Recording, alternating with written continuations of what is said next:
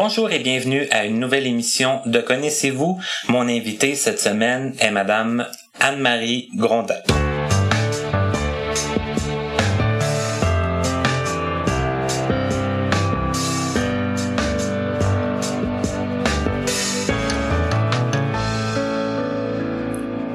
Ça me fait plaisir de vous revenir avec une nouvelle émission de Connaissez-vous? Je vous l'ai nommé en introduction. Mon invité est Madame Anne-Marie Grondin. Et je vous dirais qu'Anne-Marie, c'est une dame que j'ai eu l'occasion de croiser et il y a eu comme euh, toujours des petits moments où on, trouvait du temps pour se parler. Ça a toujours été super agréable. Quand j'ai commencé, pas longtemps après le, début de Connaissez-vous, je lui ai demandé pour euh, participer et tout de suite, elle a accepté. Vous allez comprendre aussi pour ceux qui ne la connaîtraient pas euh, quelle a été son implication et quelle est toujours son implication d'ailleurs dans le monde des non-voyants. Et peut-être aussi que c'est sa voix que vous allez reconnaître. Tout d'abord, bonjour Anne-Marie. Bonjour Martin. Ça me fait plaisir de te, de, te recevoir. Ça fait plaisir moi aussi. Merci de me recevoir. merci, merci de me recevoir dans ton émission. plaisir partagé totalement.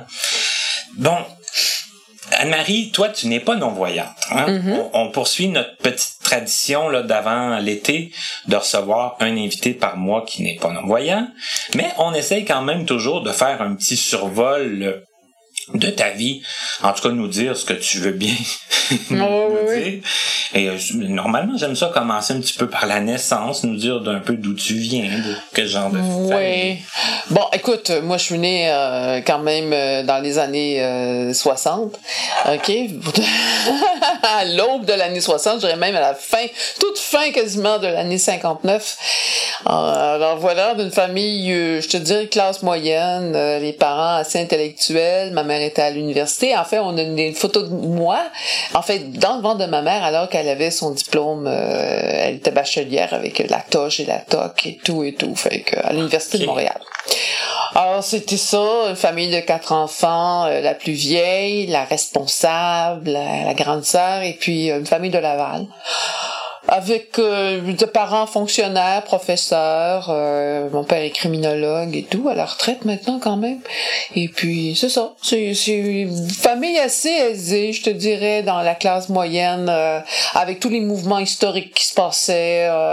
Il y avait quoi, le, les années 60, il y avait bon la baie des cochons, il y avait Cuba, il y avait les Beatles, l'Expo 67, l'album jaune de Jean Pierre Ferland, après ça, tout ça, de, de trucs comme ça, puis l'émergence quand même du Québec King, hein, fait que euh, j'ai tout vu ça, moi. Tu te souviens de tout ça? Ben, je me souviens, je le sentais, en tout cas, mes parents m'en parlaient, tu sais. C'était déjà, quand même, ma mère, en tant que professeur, est obligée de, de, de, de relayer un petit peu l'information à ses étudiants. oui, d'être à l'affût un peu de... Oui, fait que le vieux chausson sale de Plume de Traverse, on l'a vu. l'album jaune, l'album de, des, Robert Charles Lebas, le, le Show, en tout cas, tout ça, là, les belles-sœurs, euh, la nef des sorcières, euh, le Guignon, c'était vraiment le Québec, euh, le Québec émergent. Là, Mais pour l'expo, t'étais un peu jeune pour ça. J'avais 7 ans. Ouais, est-ce que tu... Je m'en souviens des journées, des après-midi perdus dans une grande file devant le pavillon de la Russie au bras de ma grand-mère avec les sandwichs au thon à côté de moi. Elle fait, il faisait chaud, puis on attendait, puis on était supposé d'être content quand on rentrait dans le pavillon. puis on regardait des grandes, grandes diapositives de la Russie, du système agraire en Russie. Euh, en tout cas, tu sais, je veux dire, quelque chose d'assez drabe. Aujourd'hui, on voudrait même pas voir ça, là. Mais dans ce temps-là, c'était extraordinaire. On faisait quatre heures d'attente quand même en fil pour voir ça. C'était quelque chose. Et puis tu as des souvenirs, c'est extraordinaire. Ah oui, c'est dans cette fil-là que ma grand-mère me disait, alors que t'as, là, faut que tu apprennes l'anglais, c'est important, ton cerveau est en pleine ébullition. Puis moi, je voyais juste, la seule ébullition que je voyais, c'était le sandwich qui, qui chauffait sur l'asphalte euh, au cours de ces quatre heures d'attente-là. En tout cas, c'est quelque chose. L'Expo 67, hein, heureusement, c'était le fun, mais bon. Maintenant, on se dit qu'on on était patient quand même. Et qu'on était patient. Et bon, ça, c'était à 7 ans, donc peut-être au primaire, tout ça. Oui. Ensuite de ça est venu le secondaire. Est-ce que tu étais une bonne élève, toi, fille de, de professeur? Ben, oui, j'étais une bonne élève, mais il y avait un problème, c'est que ma mère était professeure dans mon école au secondaire. Oh. Alors, puis comme elle était professeure de sciences religieuses, ben, ça fait des problèmes. enfin, moi, j'ai trouvé ça très difficile parce que, je veux dire, euh, j'étais une, étudiante assez sérieuse, assez euh, introvertie, puis j'aimais pas tellement le fait qu'on me rappelle tout le temps que ma mère était professeure de religion de l'école secondaire. C'est difficile pour moi, mettons que je peux dire. Mais bon, c'était des années. Il y avait des belles choses, là, quand même. Euh, je dis, c'est ça, j'ai habité, j'étais vraiment dans, la pâte, là, de, de cette, euh, de cette euh, de révolution tranquille, là, si je peux dire. OK. Hein? J'ai vu venir des choses, on m'en parlait aussi. J'ai toujours été au courant de l'histoire, là. Alors, les années 60, les années 70, euh, c'est ça. Une belle époque. L'émergence des cégeps. Oui, c'est euh, vrai. Oui, et puis euh, le cinéma Outremont à Montréal, ça c'est plus vieux, là, quand même, là. toutes les belles choses qu'il y avait, c'était le fun, là. Et là, au secondaire, tu dirigeais vers quoi? C'était quoi tes envies? Oh, Seigneur! on se départageait entre ce qu'on veut et ce que nos parents veulent pour nous. Hein. Ça a été une longue lutte. Euh, j'ai commencé par être... Euh, bon, écoute, c'était pas mal sciences humaines et tout, mais avec ça a été long avant l'émergence vers les arts. J'ai passé par beaucoup de chemins. Ça n'a pas été une chose qui était très encouragée parce que je voyais bien que mes parents se permettaient pas d'être des artistes aussi. Fait qu'il y avait toutes sortes de directions que j'ai prises euh, par rapport euh, à bon, je voulais je, voulais euh, étudier en psychologie. j'ai été admise. Après ça, j'ai pris des années sabbatiques. Et puis les années sabbatiques m'ont amené à, à prendre mon temps puis voir passer la vie. Pour moi, ce que je me disais, je voulais, je, je, je trouvais pas ça normal qu'on commence à l'école à 5 ans puis on finisse à 24, 25 ans au bout d'un doctorat et puis qu'on aille tout de suite travailler puis ça passe rien. Fait que moi, je m'étais dit, je veux voir de la vie passer. Ça prenait du temps de, de, de pour voir là, la vie, profiter de la vie. Ben, je voulais voir ce que c'était que la vie avant de, de, de, de devenir ben, acheter une grosse maison puis après ça me retrouver à faire des enfants moi-même. J'avais l'impression que c'était un, c'était une, euh, comment je peux dire, une roue infernale pour moi, là. Je m'étais dit, euh, il faut que ça arrête. Voyais pas vraiment dans cette... Ben, sans me voir, je voulais prendre une pause. OK. Je voulais voyager. Je voulais, euh, je voulais, je voulais savoir ce que je voulais. Ben voilà, ça a été long. Mais après ça, oui. Mais t'as voyagé? T'as réussi à... J'ai réussi à voyager, oui. J'ai voyagé quand même. J'ai fait un voyage de six mois en Europe par après, pas mal de temps après. Euh, j'ai étudié aussi. J'ai étudié ben, en, danse contemporaine. Quand je suis revenue, j'ai décidé de faire de la danse contemporaine, de vraiment être artiste. Comme un peu si j'étais morte en Europe, puis j'avais... J'étais... Euh, j'ai revécu à nouveau en descendant de l'avion. Je me suis dit, à partir de maintenant, je fais ce que je veux. Et là, de six mois là-bas, ça a dû quand même être quelque chose. Oui, parce que pour moi, j'avais une intuition qu'il y avait d'autres façons de vivre qu'à Montréal, que notre façon de vivre à l'américaine, nord-américaine. J'avais besoin d'aller chercher des racines pour comprendre euh, comment vivre, penser, de voir d'autres gens vivre sous d'autres valeurs. Alors, l'Europe en, prend, en présentait pour moi de ça. Si ce n'est que par l'ancienneté et tout, euh, j'avais besoin de voir qu'est-ce qu'il y avait là-bas. Puis en six mois, tu as eu le temps quand même de... De trouver des options de vivre, de changer un petit peu la, l'échelle de valeur et tout ça qui est importante, la, un autre rapport avec la société euh, qu'on peut voir en Europe où le, le tissu social était davantage construit, euh, plus, plus dense, moins friable qu'ici, euh, un autre rapport avec l'histoire, un autre rapport avec euh, l'espace, l'habitat, les valeurs aussi de l'Europe qui m'intéressait de connaître pour pour peut-être avoir une option, tu sais si je peux dire. Mm-hmm. J'avais besoin, je, doutais beaucoup euh, de l'American way of life, si je peux dire. Oui. Ok, je doutais beaucoup, puis même de très, je pouvais pas croire que ce n'était que ça, puis ça allait être que ça, puis moi j'allais reconduire ça comme une courroie de transmission à l'infini, tu vois. J'avais besoin de voir autre chose. Ou de sentir, de faire un arrêt pour voir d'autres valeurs. J'aurais pu aller en Asie aussi. Oui. En Afrique aussi. Ben oui, il y avait quand même beaucoup de possibilités. Oui, il y avait beaucoup de possibilités, mais bon, euh, à ce moment-là, tout le monde allait en Europe, hein, beaucoup, beaucoup. C'était à, la mode. C'était la mode. On s'achetait avec les pré-bourses, on s'achetait avec des restants de pré-bourses, on s'achetait des chars où on partait en Europe l'été. Maintenant, les gens ont des iPads, des iPhones, puis se contentent de ça, mais c'est ça. Puis c'est tellement vrai, en plus, hein, ce que tu dis, parce que, bon, de nos jours, hein, les, les, même les, les, les relations sociales sont moins importantes. Ils se Encore font à travers- moins, Ils mais- se font à travers les, les, les, Les réseaux sociaux, oui, mais c'est ça. Ouais. Alors à ce moment-là, c'est pour ça que j'ai jamais été très rapide pour condamner les jeunes, comme euh, certaines personnes l'ont fait dans 2012, là, lors des, des carrés rouges, carrés de dire qu'ils sont gâtés, ils ont une tablette, là, mais je m'excuse, mais une tablette coûte pas mal moins cher qu'un voyage en Europe, là. Puis euh, je trouve qu'on s'en permettait beaucoup dans ce temps-là. Mais bon, pour moi, c'est fait, ça a été fait. Mais tu dis, on s'en permettait beaucoup, mais j'imagine que tes parents, eux, ils, ils, ils ont- ils ont pris ça comment? Ben écoute, euh, ils ont été un peu inquiets parce qu'ils pensaient que j'allais faire une fonctionnaire comme papa ou ben non euh, une professionnelle comme maman. Puis j'avais plutôt une envie d'être euh, de faire autre chose. C'est ça, hein, on disait De, de, début, de, de faire ça, oui, professionnel, certainement, mais euh, je, je m'étais dit j'ai envie d'être une artiste. C'est ça, puis là, les arts, c'était comme considéré euh, incertain. Ben, en fait, oui, c'était très. C'est surtout aussi par le statut des arts en Amérique. Hein? Euh, J'ai rencontré quand même pas mal d'artistes euh, sur des plateaux de tournage, une Russe entre autres, qui m'avait dit ici c'est très difficile les arts comme ça l'est en Russie, mais il y a une chose qui est facile en Russie, c'est qu'on a le respect. Ici, il n'y a pas de respect. Ah oui? Elle dit, si t'es pas une vedette ici, c'est waiter. Waiter, puis si t'es connu, t'es connu. Mais en Russie, t'es un artiste, c'est déjà considérable comme statut. C'était ça dans son temps, en tout cas. C'est un peu comme un curé, c'est pas parce que le curé est pas connu qu'il est pas un religieux, hein. Mhm. Alors ici, un religieux, on le laisse tranquille avec le salaire qu'il qu'il gagne. Je veux dire, il y a, une- il y a une vocation. Alors c'est ça qu'elle elle trouvait en Russie qu'elle avait pas ici. Et je trouvais que ça, ça représentait quand même la considération qu'on donnait aux arts. Cela dit, mes parents étaient des esthètes. Des... Mon père est un, comment je peux dire, quelqu'un de très, très cultivé au niveau de la littérature, euh, de la poésie, même de l'actualité. OK. Mais c'est un déchirement pour lui que de ne pas pouvoir se permettre d'être artiste. OK. ça, c'est quelque chose. En tout cas, il y avait autre chose aussi pour lui dans sa dans sa vie. Mais ce que je veux dire, c'est un déchirement. Mais je crois que euh, parce qu'on on ressent toujours ce que nos parents auraient voulu vivre, puis que nous, on dirait qu'inconsciemment, on cherche à vivre pour résoudre quelque chose, peut-être pour eux. Moi, j'ai voulu être une artiste, mais sans sans toutes les les freins que mon père s'était donné à cause de l'époque. Puis à cause aussi qu'il y avait quatre enfants maintenant. Une fois que tu as quatre enfants, on peut plus faire tellement retour euh, par en arrière. Hein? Non, il faut s'assurer un- faut assurer. une stabilité, un salaire. C'est ça. Alors, on les, parce que moi, je les avais pas faites, les quatre enfants, mais mon père les avait fait. C'est ça. Alors, euh, C'est pas la même, euh, la même c'est pas la dynamique du tout.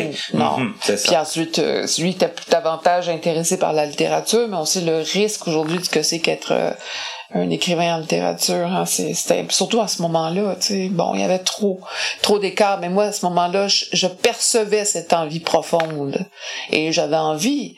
De, puis c'était, j'avais envie parce que surtout c'était une époque où les gens se disaient cherche à rester proche de toi-même. euh, c'était euh, sois fidèle à toi-même, si je peux dire. C'est la grande conquête d'être fidèle à soi-même ou de récupérer son espace personnel. Dire j'ai ça que j'ai envie de devenir, je le deviens. Enfin, j'ai pris des cours. En tout cas, si je ne suis pas devenu, j'ai pris les cours. Je les ai réussis, je pense. Ben, je, je te Et, sens quand même euh, à l'aise dans cette, euh, dans ce fonctionnement-là. C'est ouais. Dans le sens que je- tu dois considérer que tu es né quand même à une, une- une bonne époque. une époque où je te dirais que la libération des femmes, aussi la libération de l'individu était importante. Tu vois, c'était au centre.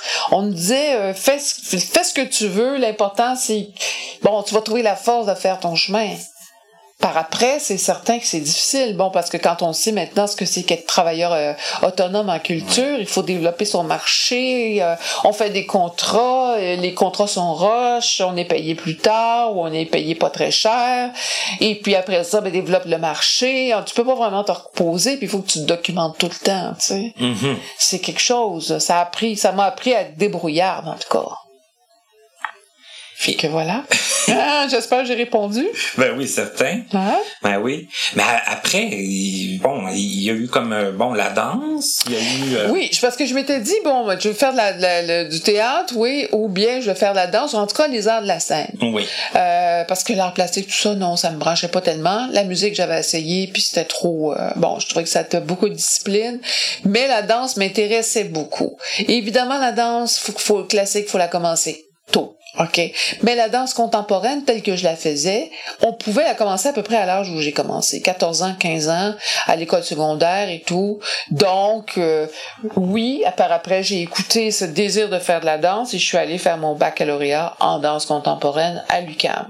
Ce qui m'a donné une, grand, grande connaissance du corps parce que là, on, croisait les théories contemporaines de du corps euh, qui étaient apportées par la psychologie, euh, la, psychanalyse tout, puis euh, les théories du corps telles que le Feldenkrais et puis euh, euh, d'autres, les techniques Alexander aussi qu'on connaît beaucoup là maintenant pour la réhabilitation, bon au travail là, puis du corps au travail nous donnait. Donc j'ai beaucoup été enseigné, on m'a beaucoup enseigné à l'intérieur de ces paramètres-là. Là. C'est, en tout cas artistiquement là, ça, mhm. ça, ça m'a donné une grande force, si je peux dire, d'un ferment de base pour après ça passer vers le théâtre.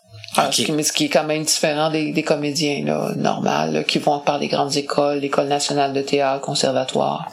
Moi, j'ai passé plutôt par la danse, ce qui est assez spécifique. Puis là, le théâtre, c'est pas non plus facile, là. C'est non, parce que le théâtre, en fait, moi, j'y suis allée un petit peu par la bande, hein. Je suis allée par la danse, et puis la danse me disait, bon, ben, j'ai un corps, maintenant, j'aimerais avoir une voix, et comme je suis habituée sur la scène, ben, pourquoi pas que j'irais pas prendre des cours auprès des, comédiens pour pouvoir travailler l'interprétation, la, euh, tu vois, j'ai passé par le, le texte parce que peut-être j'allais rejoindre un peu euh, les envies de mon père, d'avoir euh, contact avec le texte, les écrivains, les écrivains de théâtre, oui, mais les écrivains euh, de littérature aussi, tu sais. Mm-hmm. C'était une passerelle qui m'a mené vers ça. OK. De là, après ça, ça a été les cours réguliers qu'on prend pour enseigner et tout ça. Donc, j'ai fait de l'enseignement aussi, j'ai été enseignante. Hey, oui, quand même. Mhm. euh, enseignante en théâtre auprès des euh, dans parascolaires, les jeunes au primaire, au secondaire, même au cégep. Bon, tous les âges? Oui, tous les âges et même les adultes. Bon. Oui. Et puis là, ben dernièrement avec euh, les non-voyants, avec l'arboretum, dont j'ai été leur professeur pendant six mois. Oui. La, la, pièce, ça c'est la pièce, le, la troupe de théâtre qui comprend des non-voyants et des, voyants. Des voyants. Oui. Alors je sais pas s'il y en a beaucoup des, des pièces, des, des troupes de théâtre avec des non-voyants. Moi j'en connais pas d'autres. Non, bon, alors Arboretum, depuis, euh, je te dirais que c'est depuis janvier dernier.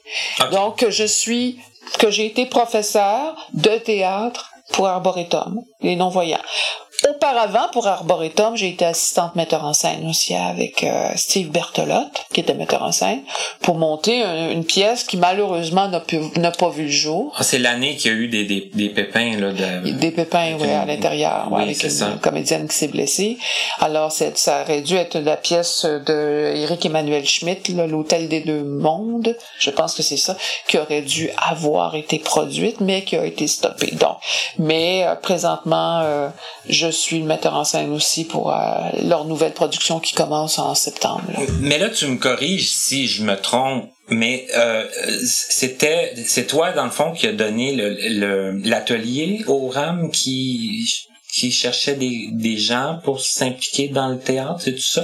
Ouais, ben en fait, j'ai, oui, c'est ça. Euh, je, je, ne sais pas si je couvre tout euh, ce qui a pu se faire au RAM là, en, en, temps de théâtre, mais ce que je veux dire, dernièrement, en janvier dernier, Arboretum donc euh, a offert un cours, atelier de jeu, carrément comme si c'était des acteurs qui se faisaient euh, superviser de, leur jeu. Pardonne-moi, pardonne-moi le, le, terme, le coaching de jeu. Oui, oui. Ben, un petit peu dans les comme on fait dans les masterclass d'acteurs, on a fait le, la même chose. On a pris des scènes d'audition et ils ont répété des scènes d'audition à deux euh, pour voilà. OK, mais là, les gens qui se présentaient à cet atelier-là, c'était euh, c'était pas des gens qui, qui avaient déjà joué ou euh? Beaucoup avaient déjà joué et d'autres en avaient pas du tout joué. Alors, euh, mais ça fait quand même un spectacle assez intéressant, une présentation publique, un exercice public assez intéressant à la fin de la session. Et c'est un petit peu comme dans les écoles de rang, là, où est-ce qu'on trouve tous les, les, niveaux dans la même classe, mais finalement, euh, tout le monde finit par savoir son nom, et écrire son nom, là, tu sais. Donc, euh, oui, il y a des gens qui qui, évidemment, la formule de la classe, c'était comme dans les masterclass, hein, y a, euh, on passe tous en avant de tout le monde, une fois dans le cours. Alors, euh, c'est ça que je faisais avec tout le monde. Euh, il y avait six groupes, on divisait les deux heures en six, donc chacun, chaque groupe passait 20 minutes par soir. Et puis, tout le monde regarde. On regarde le groupe, puis on prend les commentaires, on écoute les commentaires. On apprend à jouer en regardant jouer les autres. Hein, et que c'est ça qui se passait. Et là, bon, euh, chacun y allait avec à, à, son niveau, évidemment. Oui, mais est-ce que, bon, toi, est-ce que ça a été un gros défi pour toi de faire ça avec des personnes? Parce que quand, quand on voit pas, il, nous manque des éléments des fois de... Oui, euh, oui. Il manque des éléments. Je pourrais dire que c'est la chose qui m'a fait le plus peur au début, mais qui était le plus facile à, à, remédier, ben, à remédier oui. Parce que bon, évidemment, j'ai fait euh, chez moi, il a fallu que je trouve des exercices de théâtre qui ne demandent pas trop de déplacement. S'il y en a, ça existe. Mais je pense qu'il faut surtout faire un défi avec les gens qui ne voient pas, c'est-à-dire bouger avec tout ce qui nous reste. OK? Bouger. C'est ça qui est important parce que c'est dangereux d'en arriver juste à la voix. Oui, oui, Juste au texte et à la voix.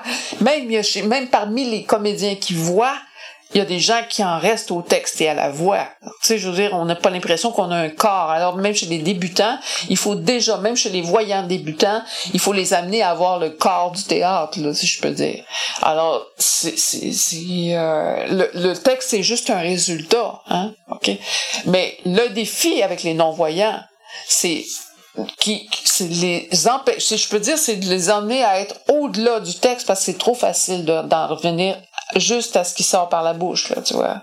Oui, oui, oui. puis, puis de là, quand tu t'embarques dans un dans une pièce, forcément, tu vas avoir un peu de déplacement à faire. Il y a des déplacements. Euh, je te dirais que oui, il y, a, il y a à négocier. Mais au départ, bon, il y avait tout toute les, euh, la didactique, tout ce que je pouvais envoyer comme matériel pédagogique, c'est évident que je l'ai tout adapté. Il y avait des voyants, il y avait des non-voyants. Euh, il faut donner du matériel. Bon, euh, des textes, des méthodes, des méthodes d'analyse, d'approcher le texte, parce que c'est c'est la grande peur du texte, c'est dire, il faut tout apprendre ça, puis après ça, il faut que je le dise. OK?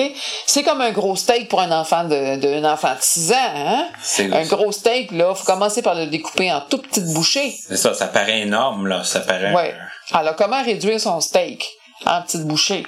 C'est ça pour les non-voyants comme pour les autres, OK?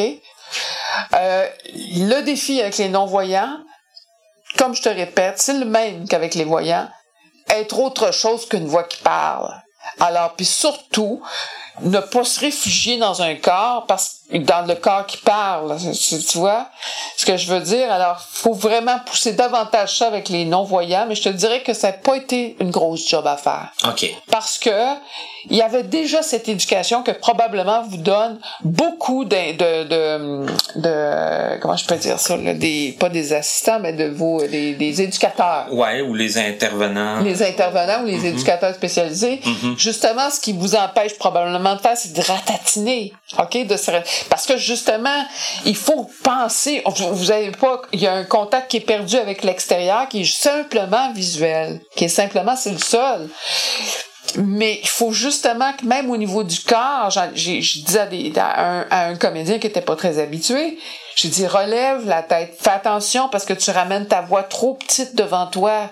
Alors relève, relève la tête, projette quand même avec ton jeu, avec ta voix, avec tes yeux, avec ton visage faut bouger avec tout ce qui vous reste. OK? Et ce gars-là, à la fin, je te dirais qu'à la fin du cours, il m'a rendu une performance où il s'est jeté par terre, s'est relevé, est allé se rasseoir. Il faisait, il y avait un magnifique numéro là qui euh, qui euh, qui s'apparentait à Dr Jekyll et Mr Hyde en tout cas. Puis le gars euh, travaillait avec son Victor, là, ok? Ok. Et son Victor était devenu le Dr Jekyll, euh, Mr Hyde plutôt. Qui lui était Dr Jekyll, mais tout ça avec toutes les, les, les armes à feu. Il y avait même une arme il s'est tiré à blanc, puis il a, finalement, il, bon, il n'a pas fait exprès, mais ce que je veux juste dire, c'est qu'il y avait quand même une arme à manipuler, il faut la qu'il trouve, il y avait plein d'accessoires. Alors, il a fait ça, il a fait ce numéro-là, il était prêt, il était prêt à le, à le, livrer même devant un public. Écoute, il avait jamais joué avant son le début du cours. Mais ça qu'il y a eu une belle euh, une belle progression tout au long. Très belle progression. La première chose à faire, à lui, comme au plus expérimenté, euh, qui était dans le cours, sortez de, projeter, continuez de projeter. Ce que vous montrent les éducateurs, il faut le faire en théâtre. Et au niveau des déplacements, il y a des repères à faire. Oui, parfois, on, quand on travaille euh, avec des voyants, OK, parce qu'il le faut. Des petits gestes peut-être pour juste placer le coude ou donner un repère, mais à peine. OK. Et parfois, on a utilisé aussi un tapis de sol parce que le tapis permettait de compter les pas, agissait d'une façon podotactile, si je peux mhm. dire. Il y avait des petits repas, mais à part ça, je te dirais que j'ai été surprise de voir à quel point, mis à part ces petits repas qu'il fallait donner, le podotactile avec le tapis, le coude avec la main puis le coude avec la personne qui voyait, il y avait pas grand chose, les gens comptaient leurs pas, puis savaient comment se diriger dans l'espace une fois qu'ils avaient leur repère physique. Donc ça, ça a été pas si pire, là. Ça a été pas un... Ça a été, écoute, je pourrais dire que maintenant, euh, j'envisage la conception d'une nouvelle mise en scène, mis à part les tapis que je pourrais dire que, bon, je me retiens parce que là, euh, un tapis quand même, faut que je donne une chance. On peut tellement s'enfarger rapidement. C'est ça, il peut y avoir d'autres désavantages. Des désavantages, uh-huh. mais je te dirais ça va tellement bien avec le minimalisme qu'on voit au théâtre aujourd'hui, le fait de réduire le décor, tu vois, pour pas que les gens se frappent dedans. en tout cas, moi, ça me convient tout à fait. Et puis, euh, je, suis vraiment pas inquiète sur euh, sur l'aspect des du déplacement là. Mais pour la, la conception de la méthode, la mise en scène à venir. Ok. Et, mais bon, ça tu disais ça, ça a été un, point qui a, pas été trop euh, trop. Mais est-ce qu'il y a eu des choses auxquelles tu t'attendais pas, que ce soit positif ou, ou, plus difficile là La chose la plus difficile, je te dirais, c'est le nombre de supports différents que les gens vont utiliser. Hein? Il y en a qui sont au braille, qui veulent apprendre leur texte par le braille. Ils seraient capables de faire ce qu'on appelle des lectures de table, des, euh, des tables de lecture. Que tout le monde ouais, lit son texte. Parce qu'au début, ça commence toujours le théâtre, on réfléchit à ce qu'on va faire. Plus on réfléchit, plus on est capable de jouer efficacement une fois qu'on monte sur scène ou on est dans la salle de répétition. Il faut réfléchir à ces personnages. Il faut qu'on pense à savoir comment l'auteur a écrit cette pièce-là, pourquoi il a écrit cette pièce-là. OK? Alors, tout ça, c'est une réflexion qu'il faut se faire comme une enquête policière. Qui sont ces gens-là? Pourquoi ils ont fait ce qu'ils ont fait? Donc, on part évidemment avec le texte, avec les didascalies, tout ça. C'est ça. Et après, on est en groupe, puis on mais tout ça. On faut réfléchir en commun. OK. OK, faut, non, au, non, au-delà des règles de, de, de, de répétition, faut réfléchir en commun au pourquoi de cette pièce-là, puis quels sont les mobiles qui poussent les comédiens, qui poussent les protagonistes, les personnages à faire ce qu'ils font ou ce qu'ils ont fait dans la pièce. OK. OK? Et quels sont les résultats qu'ils veulent obtenir. Là où il y a un problème, par exemple, c'est sur le support. C'est-à-dire que sur les travails de travail de, de table, sur les, les travails, oui, effectivement, les répétitions de travail de table, il y en a qui ont un support, parce qu'ils ont ils sont capables de lire en braille. On peut évidemment pas commencer à aller à écouter des MP3 euh, ben en, plein milieu.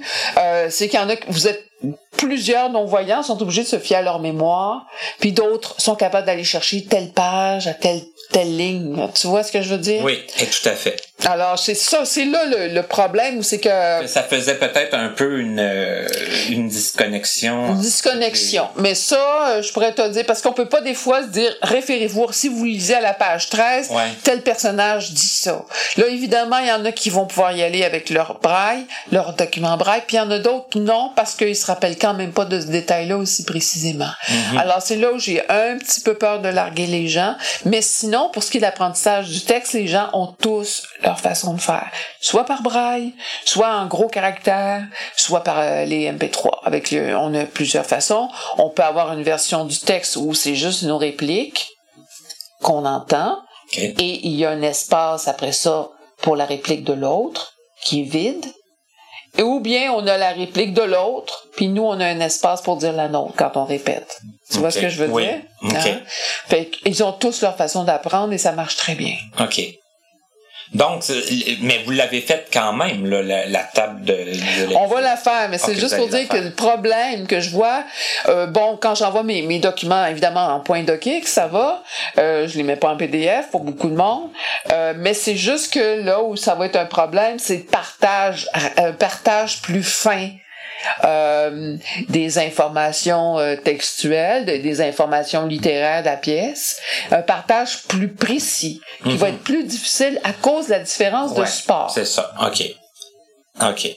Je comprends. Mais sinon, au ce qui est niveau des mouvements de mise en scène, l'an dernier, quand j'ai quand j'ai fait l'assistance à la mise en scène, il y avait des façons de faire. Oui, il faut, faut redonner les directives, puis que les gens les, les relisent tout le long de la semaine suivante. Mais, mis à part ça, on a eu très peu de problèmes avec les déplacements.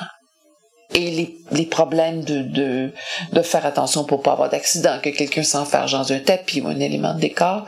Non, c'était très habile. Je te dirais qu'il y en a, je te dirais même que ça a été mieux parce que les gens sont très concentrés que dans beaucoup de troupes de voyants. Tu peux nous en parler un peu? As-tu un exemple de. Oui, je te dirais que la concentration. Oui, Parce que moi, là, ça, sérieusement, là. Ça te, ça te surprend? Non, mais ça me surprend pas, mais ça m'intéresse au plus haut point, là. Ben, je, je vois dire, effectivement, l'image est distrait, distrait beaucoup, hein. Oui. Ce que je vois, c'est la profondeur de réflexion, la capacité de concentration des gens non-voyants par rapport aux voyants. Euh, le texte est, est appris plus rapidement. Euh, les choses sont retenues plus rapidement. Vous avez intérêt à vous, à vous souvenir de beaucoup de choses. Quand on est voyant, on a plein d'excuses. On a plein de portes de sortie. On a plein de distractions. Des fois, il y a quelqu'un dans la, dans la vitre qui nous regarde, puis là, c'est assez pour qu'on veuille plus continuer à jouer parce que tant qu'il est là, on veut pas continuer. Ah. Euh, il y a ça. Ensuite, euh, quelqu'un nous fait rire parce qu'on le regarde, puis après ça, c'est la, la chaîne de je te regarde, euh, tes pinces sans rire, puis là, ça me fait rire, puis l'autre essaye de pas rire, puis l'autre essaye de rire, puis l'autre, juste de le voir essayer de pas rire, ça le fait rire. En tout cas, OK?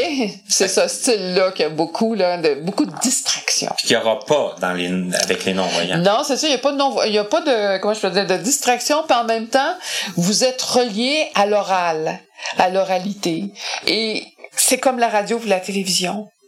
Ce qu'on dit à la radio et ce qu'on dit à la télévision n'a pas la même teneur. Pour les voyants, qui écoutent la radio, l'exigence au niveau du contenu, du sens, du propos est beaucoup plus grande quand il y a seulement le son que quand il y a la télévision.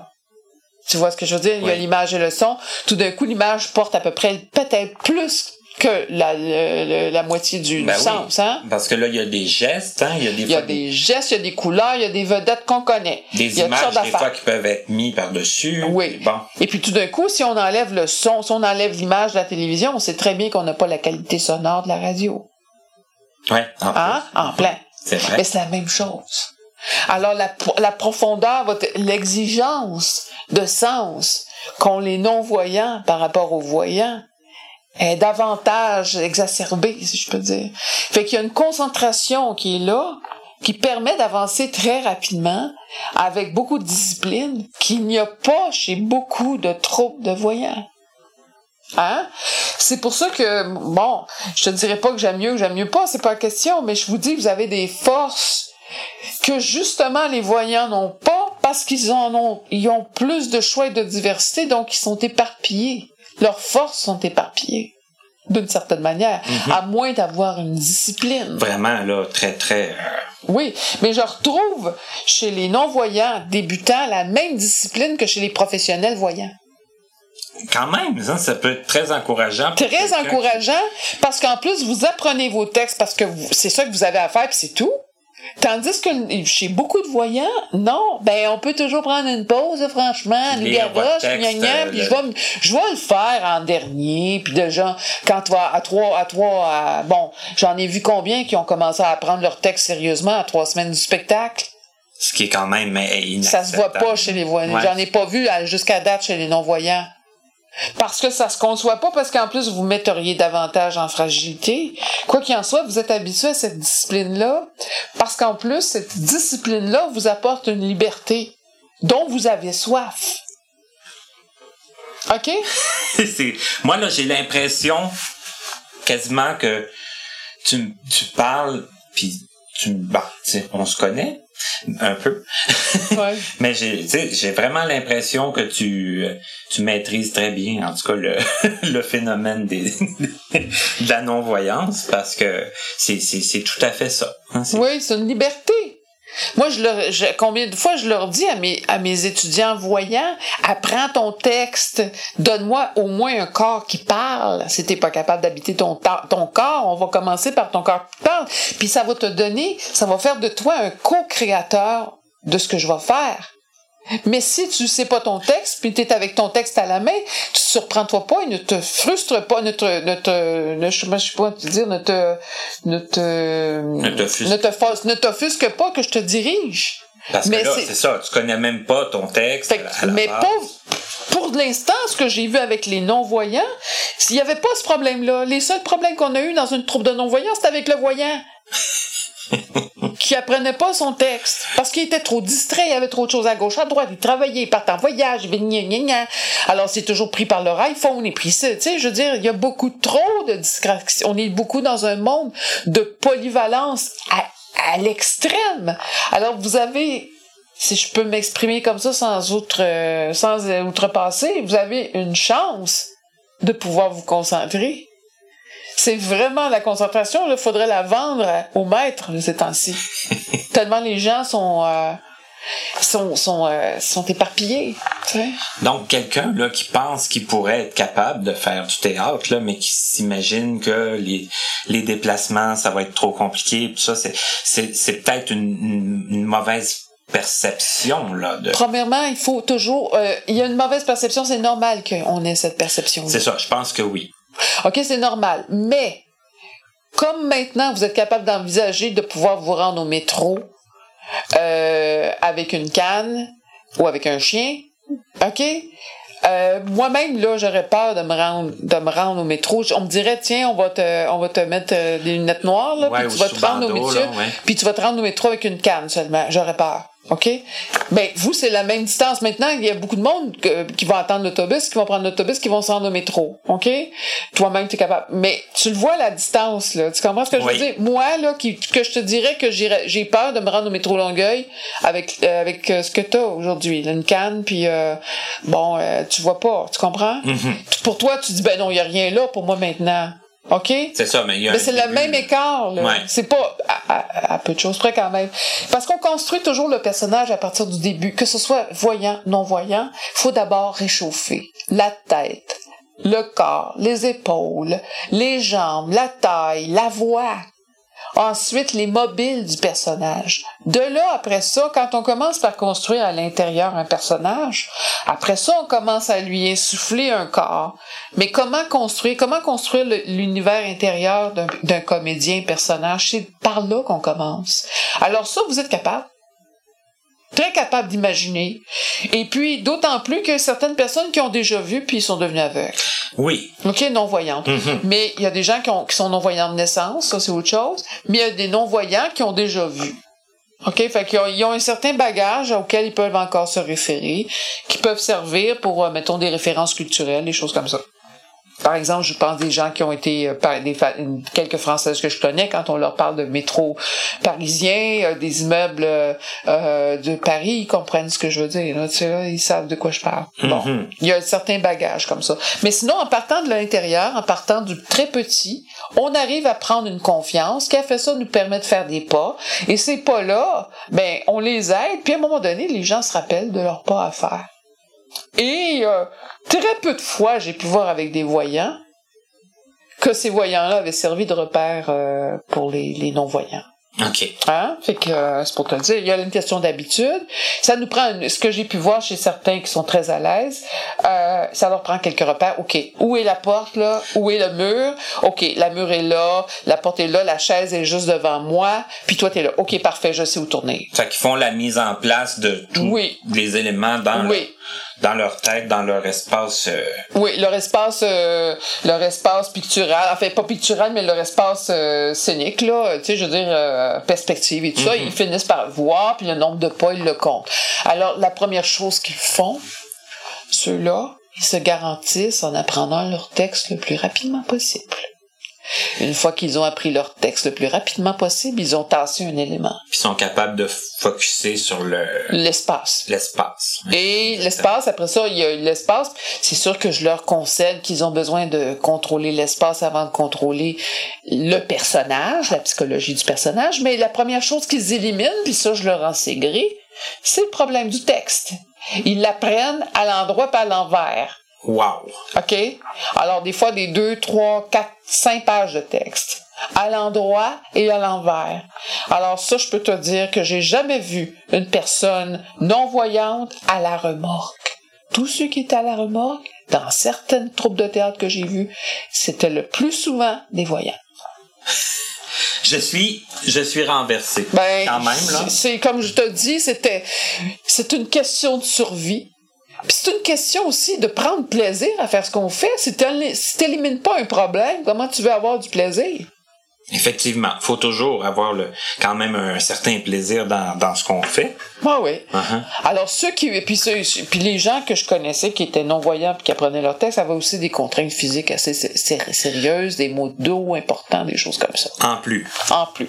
Mais ils ont pris du plaisir parce qu'ils avaient appris rapidement tout ce qu'ils pouvaient faire par eux-mêmes, avec une grande discipline puis une grande rigueur.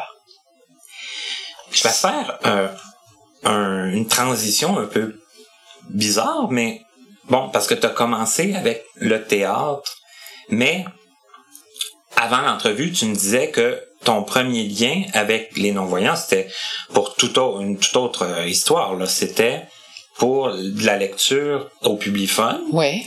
Et là, maintenant, aussi, tu fais de la lecture de livres chez Point par Point. Mhm.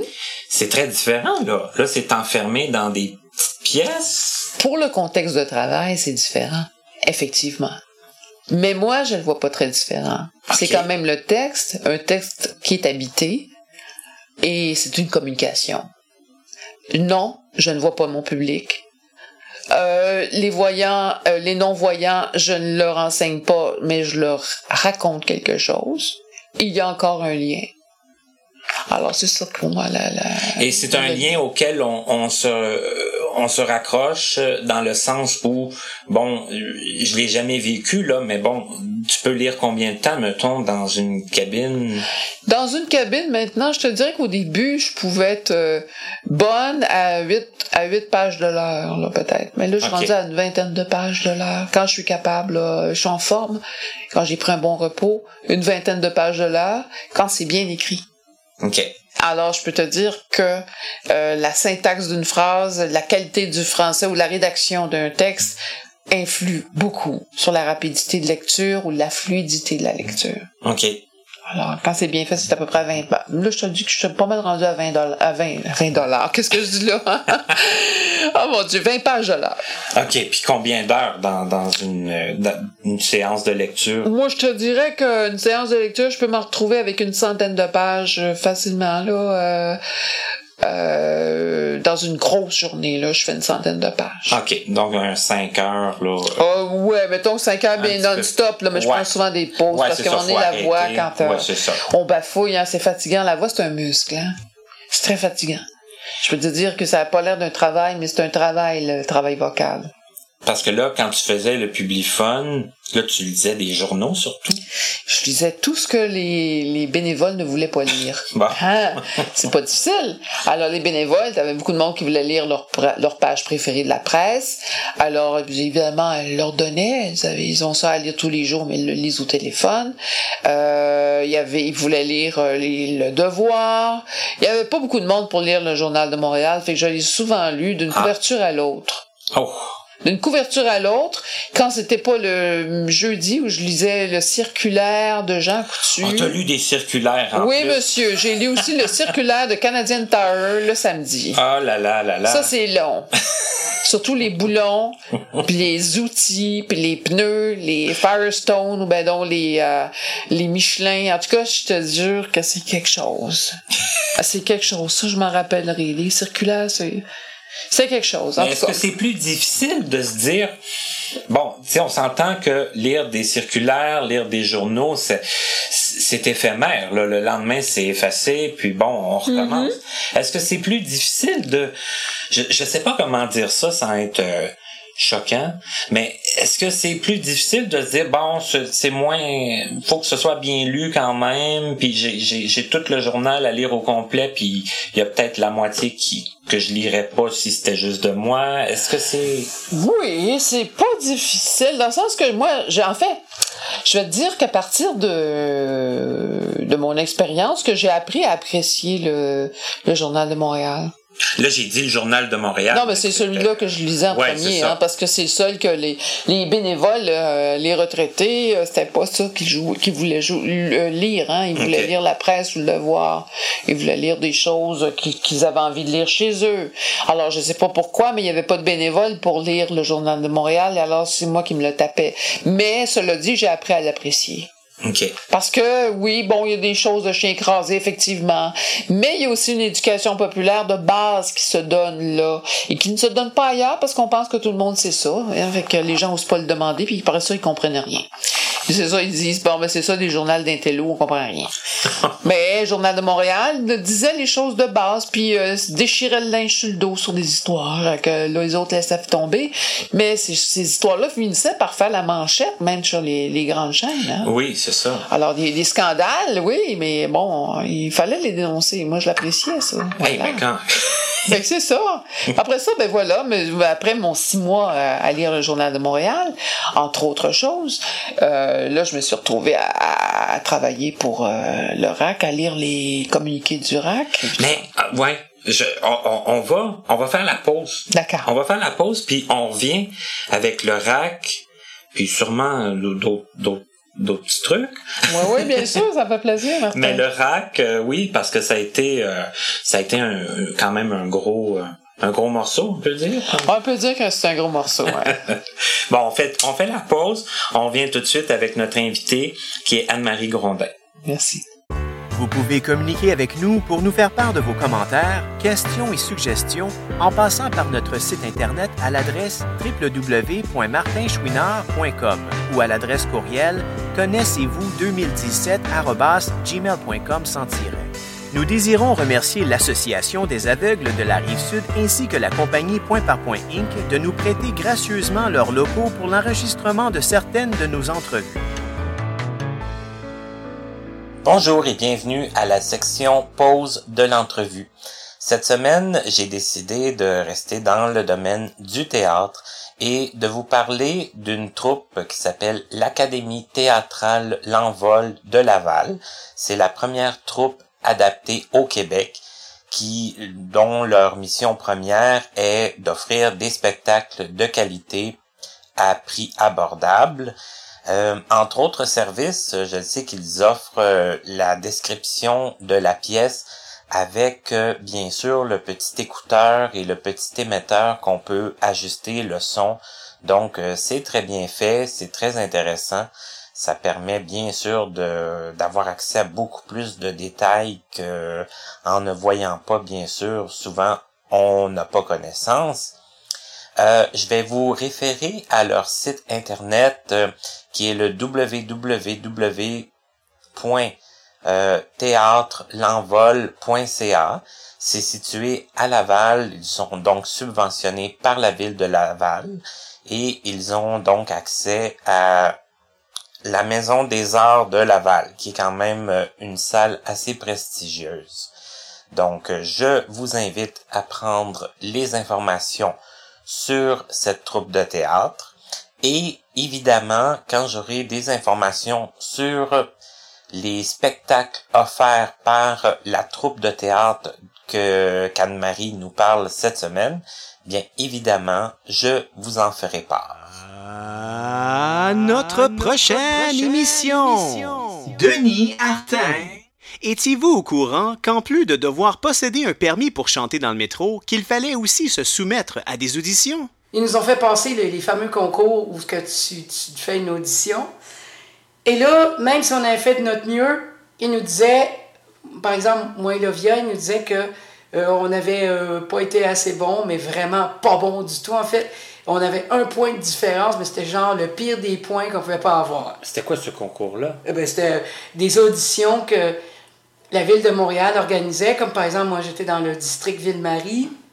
Parce Donc, qu'ils euh, organisent des, des, des, des Des auditions pour les musiciens, oui, ah oui, Ben, absolument. voyons donc, je te pas Ça, c'est à cause, il paraît, à cause de nous autres, à cause du précédent qui avait été créé dans le Vieux-Montréal. Tu Ok. parles. Voyons Parlez-moi en bien, parlez de moi en mal, mais parlez de moi. Nous sommes de retour avec notre invitée qui est Anne-Marie Grondin. Et puis, Anne-Marie, pendant la pause, elle me disait que, bon, je pense que je disais avant que, bon, c'est son premier lien, c'était comme lectrice au Publifun, comme lectrice chez Point par Point, mais elle me disait qu'il y avait un autre lien qui l'avait... Oui, un lien beaucoup plus ancien. En fait, euh, j'aimais beaucoup ma grand-mère paternelle qui lisait et qui m'invitait chez elle après l'école pour manger de ses tartines de sirop d'érable et puis il y avait des bonbons à Pepperman. En tout cas, c'est ma grand-mère, hein, la grand-mère de mon, la mère de mon père. Et puis, euh, c'est là qui est ma grande confidente et tout ça. Fait que j'ai eu l'intuition euh, vers la fin de sa vie de lui acheter deux livres. Il venait d'avoir euh, le prix Nobel, je pense, de la littérature, il y avait un prix important qui avait été octroyé à Marguerite Duras, euh, l'amant de Marguerite Duras, et aussi le livre, euh, euh, une biographie de Camille Claudel, la sculpteur Camille Claudel, et j'ai acheté les deux livres et je les ai donnés à ma grand-mère. Je ne sais pas pourquoi, tout d'un coup, j'avais envie qu'elle les lise. Elle m'a dit, tu vois, j'ai eu le temps de les lire et je suis devenue aveugle tout de suite après. Hum. Et euh, elle dit c'est les deux livres, elle les a gardés en tête à cause que c'était les dernières lectures qu'elle lisait. C'était des lectures de femmes aussi, pas d'une petite fille à sa grand-mère qui achetait des choses euh, de pensée du jour et tout ça. Non, c'était des lectures sur deux femmes avec quand même une sexualité explicite dans le cas de l'amant. Et puis euh, aussi dans le cas de Camille Claudel, là, dans ses relations avec euh, Rodin et tout. Donc, euh, c'était des lectures qu'elle avait beaucoup aimées et qui avaient été les dernières, comme je disais, donc qui l'habitaient particulièrement alors qu'elle était devenue euh, non-voyante. Hum. Et par après, elle m'en a toujours parlé parce que ça l'habitait et c'est ceux-là que je lui avais donnés. Elle m'a demandé par après le prix des livres. On lui a apporté des cassettes de chez euh, l'IRB, euh, pas l'IRB, qu'est-ce que je dis, l'Institut euh, euh, Louis Braille. Mhm. Et puis, euh, mais elle m'a demandé, euh, j'avais apporté un livre de théâtre et puis euh, je pense que c'était euh, une pièce française en fait. Et je lui avais lu euh, le début de la pièce, le grand didascalie de départ et tout, et puis les personnages, puis elle l'écoutait de la même façon. Et elle m'avait demandé de revenir lui parler, lui lire ces livres-là. Elle était dans son lit et puis elle ne bougeait plus parce qu'elle avait d'autres, elle s'était cassé la hanche. Puis je la sentais revivre parce que je lisais. Et j'ai toujours regretté de pas avoir terminé ce livre-là, tu vois, Mm. avant qu'elle parte euh, en région habitée, et puis que là, je perde de vue ma grand-mère, que j'aimais beaucoup. C'est Alors, quand... je n'ai pas terminé ce livre, et je Mm. pense qu'aujourd'hui, quand je lis, je termine toujours ce livre-là. C'est un, c'est un beau souvenir. C'est un, c'est une- C'est un souvenir fondateur, si je Mhm. pourrais dire. Ah, qui m'était, euh, on dirait que c'était quelque chose de jamais complété, que je Ok. complète con- continuellement à chaque semaine. OK. Euh, on, on avait commencé très brièvement à parler du rack avant la, la pause. Oui. Alors tout de suite après le le- l'expérience de lecture au regroupement des aveugles et amblyopes du métropole euh, du Montréal métropolitain, on m'a appelé parce que monsieur monsieur Miller, Gérard de son prénom, Oui, Gérard. Gérald Miller, pardon, avait besoin de, de quelqu'un qui pourrait rédiger et lire des articles. Alors, de l'Inforac Mag qu'il remettait en, en fonction. Alors, je l'ai rencontré et c'est là que j'ai commencé à écrire pour l'Inforac. J'ai eu beaucoup de plaisir. J'ai rencontré là Monsieur Cousineau qui était à faire des rédactions, des biographies, des brèves biographies des nôtres qu'on peut voir sur le site de, du RAC maintenant. Mhm. Et euh, j'ai rencontré Martin Morin, j'ai rencontré Monsieur Miller, j'ai beaucoup, euh, j'ai beaucoup euh, partagé avec ces personnes-là. Et j'ai toujours été, euh, même Alexandre Bellemare, j'ai toujours été stupéfaite de voir les compétences qu'ils avaient accumulées et puis euh, et qui pouvaient partager aussi. Ah oui, Alexandre Bellemare. Alexandre Bellemare, surtout avec du réseau informatique. oui, mais aussi euh, tout ce qu'il savait faire, euh, tout ce que tout le monde savait faire et tout ce qui m'impressionnait beaucoup, la culture, les voyages. Jamais j'aurais cru euh, une vie personnelle aussi remplie. Hein.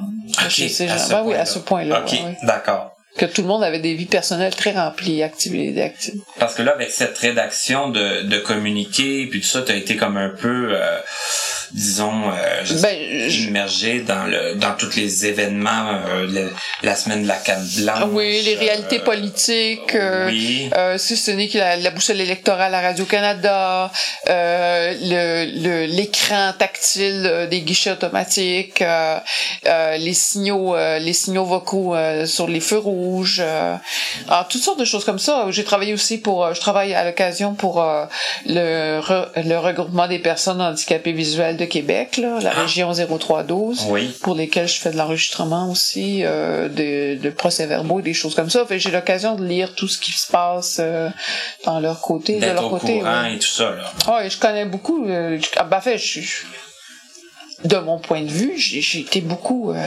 immergée dans tous les débats politiques euh, pour se faire entendre, pour ne pas se faire oublier de la part des voyants, tu sais, des, des non-voyants vers les voyants. Comment chaque euh, chaque renouvellement de site internet peut emporter son lot de non adaptabilité, si je peux dire. Il faut toujours vérifier, c'est jamais acquis, il faut jamais se faire oublier, c'est toujours ça. Hein, voilà. Effectivement. c'est toujours ce que j'ai.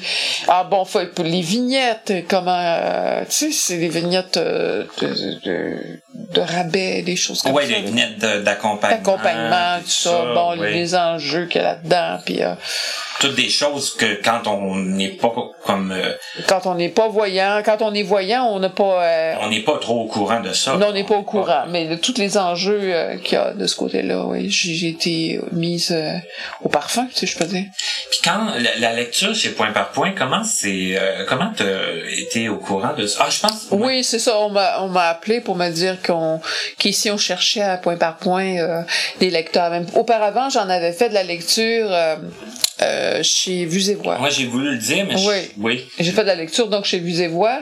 Et puis, euh, j'avais bien aimé ça avant de commencer à travailler pour le RAM. Et puis, euh, voilà. Fait que j'aimais bien le roman. J'étais intéressée à la lecture, à l'écriture aussi. J'aimais bien le roman, puis de je voyais comme un défi de lire tout un roman, mais surtout de le lire d'une façon chaleureuse, impersonnelle et soutenue aussi. Parce qu'il y a tout ça, là. Il y a tout ça. Il faut quand même qu'on adhère aux propos du roman. c'est sûr que j'ai déjà lu des choses que j'aimerais même pas lire, si je peux dire, normalement. Mais j'en ai lu d'autres pour lesquelles j'ai senti qu'on m'avait donné un grand privilège aussi. Parce que je l'ai lu pour le Québec, je l'ai lu pour la francophonie euh, québécoise, pour les, les, les, non-voyants d'ici. J'ai lu surtout des, des prix, des, des, des, prix littéraires. C'est quand même important de, parce qu'en en, premier, en, théoriquement, t'as pas vraiment de choix de, de, de, ce que tu vas lire. Non, on me le donne un peu comme on donnerait un rôle à un comédien. Je pense qu'on réfléchit, euh, ceux qui l'octroient les, ceux qui octroient les romans réfléchissent à qui le lit, quel ton de voix on va donner. Il y a un casting, là, si je peux me permettre de mhm. dire le terme, mhm. euh, qui, qui, qui est appliqué au roman, ce qui est très normal. Euh, mais cela dit, quand on nous a confié ça, c'est, on le lit, c'est une mission, hein. Fait que toi, OK, tu le vois vraiment comme une mission, ben, un accomplissement. Euh, c'est curieux parce qu'on est dans une cabine, on est seul avec soi-même, mais en même temps, le roman nous ouvre sur un monde. On est à l'extérieur de la cabine parce que le, le, roman, on est en intimité avec lui. On le suit à la lettre, c'est quoi de dire, au, point par point. Excuse-moi le mot. Ben non, c'est bon. Ben, on le suit point par point de chaque phrase, si je peux dire. On est dans une intimité avec ça, donc on le lit plus attentivement peut-être que si on le lisait à la maison seul. Parce qu'il faut le charger physiquement. Hein. Si je me trompe, c'est moi qui la recommence la phrase quatre, cinq fois. Ça m'arrive, des fois on bute. Euh. Puis là, le jour, le, quand tu, tu reviens, faut que tu te replonges aussi. Faut que je me replonge dedans, faut que j'écoute le ton de la voix, il faut que je m'investisse du roman sans trop le lire investi, parce qu'on me, on me demande pas un rôle non plus, là. Exact. Puis à un moment donné, faut pas que j'y mette un drama important, là. Je veux dire, faut pas que ça soit dramatique non plus, euh, quand c'est pas, pas le cas, puis on n'a pas d'affaire à charger ça non plus, tu sais. Faut que ça soit le fun à lire, chaleureux, soutenu, pas plate. C'est c'est ça, puis il faut recréer ça à chaque fois. Puis moi, j'ai comme un, un demi-secret à, Ouais, vas-y donc. à mentionner, parce que c'est dans le ton de toute façon. C'est, Anne-Marie qui a lu La jeune fille au piano de Louise Lacourcière, qui se passait, euh, c'était l'histoire d'une jeune fille qui allait à, à, à Louis Braille, euh, qui était comme la suite de la, la série La Saline. Mhm. Donc c'est toi qui as lu ça. Oui, Mm. oui. C'était dans le temps de Noël, il y a deux ans. J'ai appris beaucoup de choses dans ce livre. Ben, moi-même, j'en ai appris beaucoup. Et puis, à la fin, il y avait des remerciements, puis il y a plein de gens qu'on- que je connaissais dans ces, Ah oui? dans ces gens-là. Ça... Il y avait des, il y avait pas, pas mal d'historiques sur euh, l'Institut de Nazareth et Louis Braille. Effectivement. C'est l'histoire de ça aussi, entre autres choses. Entre autres histoires de cette histoire. Donc, si jamais vous l'avez lu, mais que vous n'avez pas écouté l'enregistrement jusqu'au bout, parce que moi, quand je lis un livre, j'écoute l'enregistrement jusqu'au bout. Ah oui? Oui. Même tables de niveau et tout? Tout, oui, tout, oui, tout. oui, d'accord, Ouais. d'accord. Jusqu'à la fin, jusqu'à temps que le narrateur se nomme à la fin. Ah, d'accord, ok. Et alors, tu te nommes et c'est bien toi. On-. Ouais, je me rappelle cette histoire, ouais. Mais je sais que c'est une histoire qui, qui va, tu sais, qui touche beaucoup de, de gens aussi dans, dans, dans les non-voyants. Ouais. Ouais. Hey, sur ça, j'ai le goût qu'on termine parce qu'il y a de l'action aussi autour de nous là, depuis quelques minutes. Mais oui. De jeunes, euh, de jeunes, ouais. euh, Judoka, ouais. Je comprends. Taekwondo. Ah, taekwondo, pardon. Mais voilà, Martin. Alors, c'est juste pour te dire que j'ai le grand bonheur de pouvoir lire aujourd'hui des livres pour la Grande Bibliothèque, le livre adapté du Québec. Parce que ça, on parlait du, Publifun tantôt que c'était éphémère, mais ces livres-là, ça reste longtemps. Ça, ça va euh, être transféré dans une nouvelle technologie dans 50 ans quand le, le CD sera plus à la mode. Comme ils ont fait avec les cassettes autrefois. Ouais, ouais. Uh-huh. Et euh, pour, pour ce qui est de l'entrevue d'aujourd'hui, ben, elle s'en va sur mon site internet. Et puis, euh, j'imagine qu'elle va rester un, un bout de temps aussi, puis que sûrement plusieurs personnes vont l'écouter. Ben écoute, c'est la grâce qu'on se souhaite, Martin. Ben, c'est, en tout cas, moi, ce que je me souhaite et ce que je nous souhaite à nous, les non-voyants, c'est que si c'est jamais arrivé, mais ça peut arriver n'importe quand, ben, c'est de faire des rencontres. Comme moi et Anne-Marie, on s'est rencontrés à un moment donné dans la cuisine de Point par Point. Ouais. Et Anne-Marie s'est donné la peine de, de se présenter, puis de venir dîner avec nous des fois. Puis ça fait toute la différence. Ah bon, écoute, ça me fait plaisir.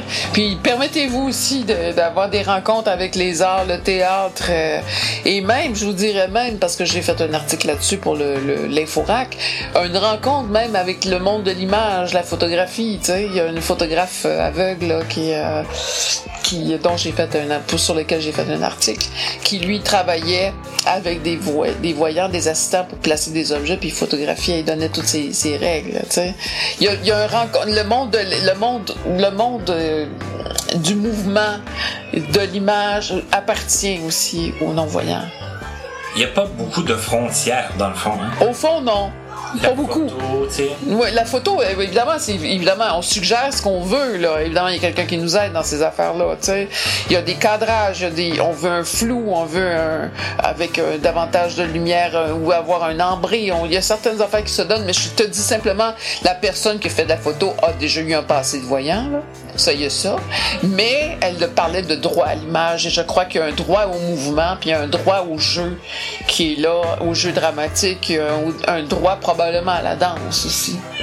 Effectivement. Ben, dans le fond, c'est de pas se mettre de limites. de pas se mettre de limite puis c'est de relever la tête puis euh, je dire c'est un peu comme aujourd'hui j'ai rarement vu je te dis de faute de goût dans les habits des personnes non voyantes ainsi que de faute d'orthographe il y en a quasiment pas Et ça, je peux vous dire que vous battez les beaucoup de voyants à plat de couture. Ben, c'est toujours bon de se faire. De se Ben, prenez-le parce que c'est vrai, puis je me suis même fait des ennemis auprès des voyants avec ça. c'est à dire, hein? J'espère que je m'en ferai pas d'autres. on, on- on va souhaiter ça. bon, ben, c'est c'est ce qu'on nous souhaite, ben, Martin. Un gros merci beaucoup à toi, Anne-Marie, pour euh, cette- le temps que tu m'as consacré aujourd'hui, que tu nous as consacré. Et les gens à la maison, ben, je vous invite à continuer à nous écrire, à nous écouter, à partager quand vous, avez aimé, une- émission, la faire connaître. C'est comme ça que le projet va survivre et va grandir. Là-dessus, bien, je vous remercie, puis à la semaine prochaine pour une autre émission de Connaissez-vous. La semaine prochaine.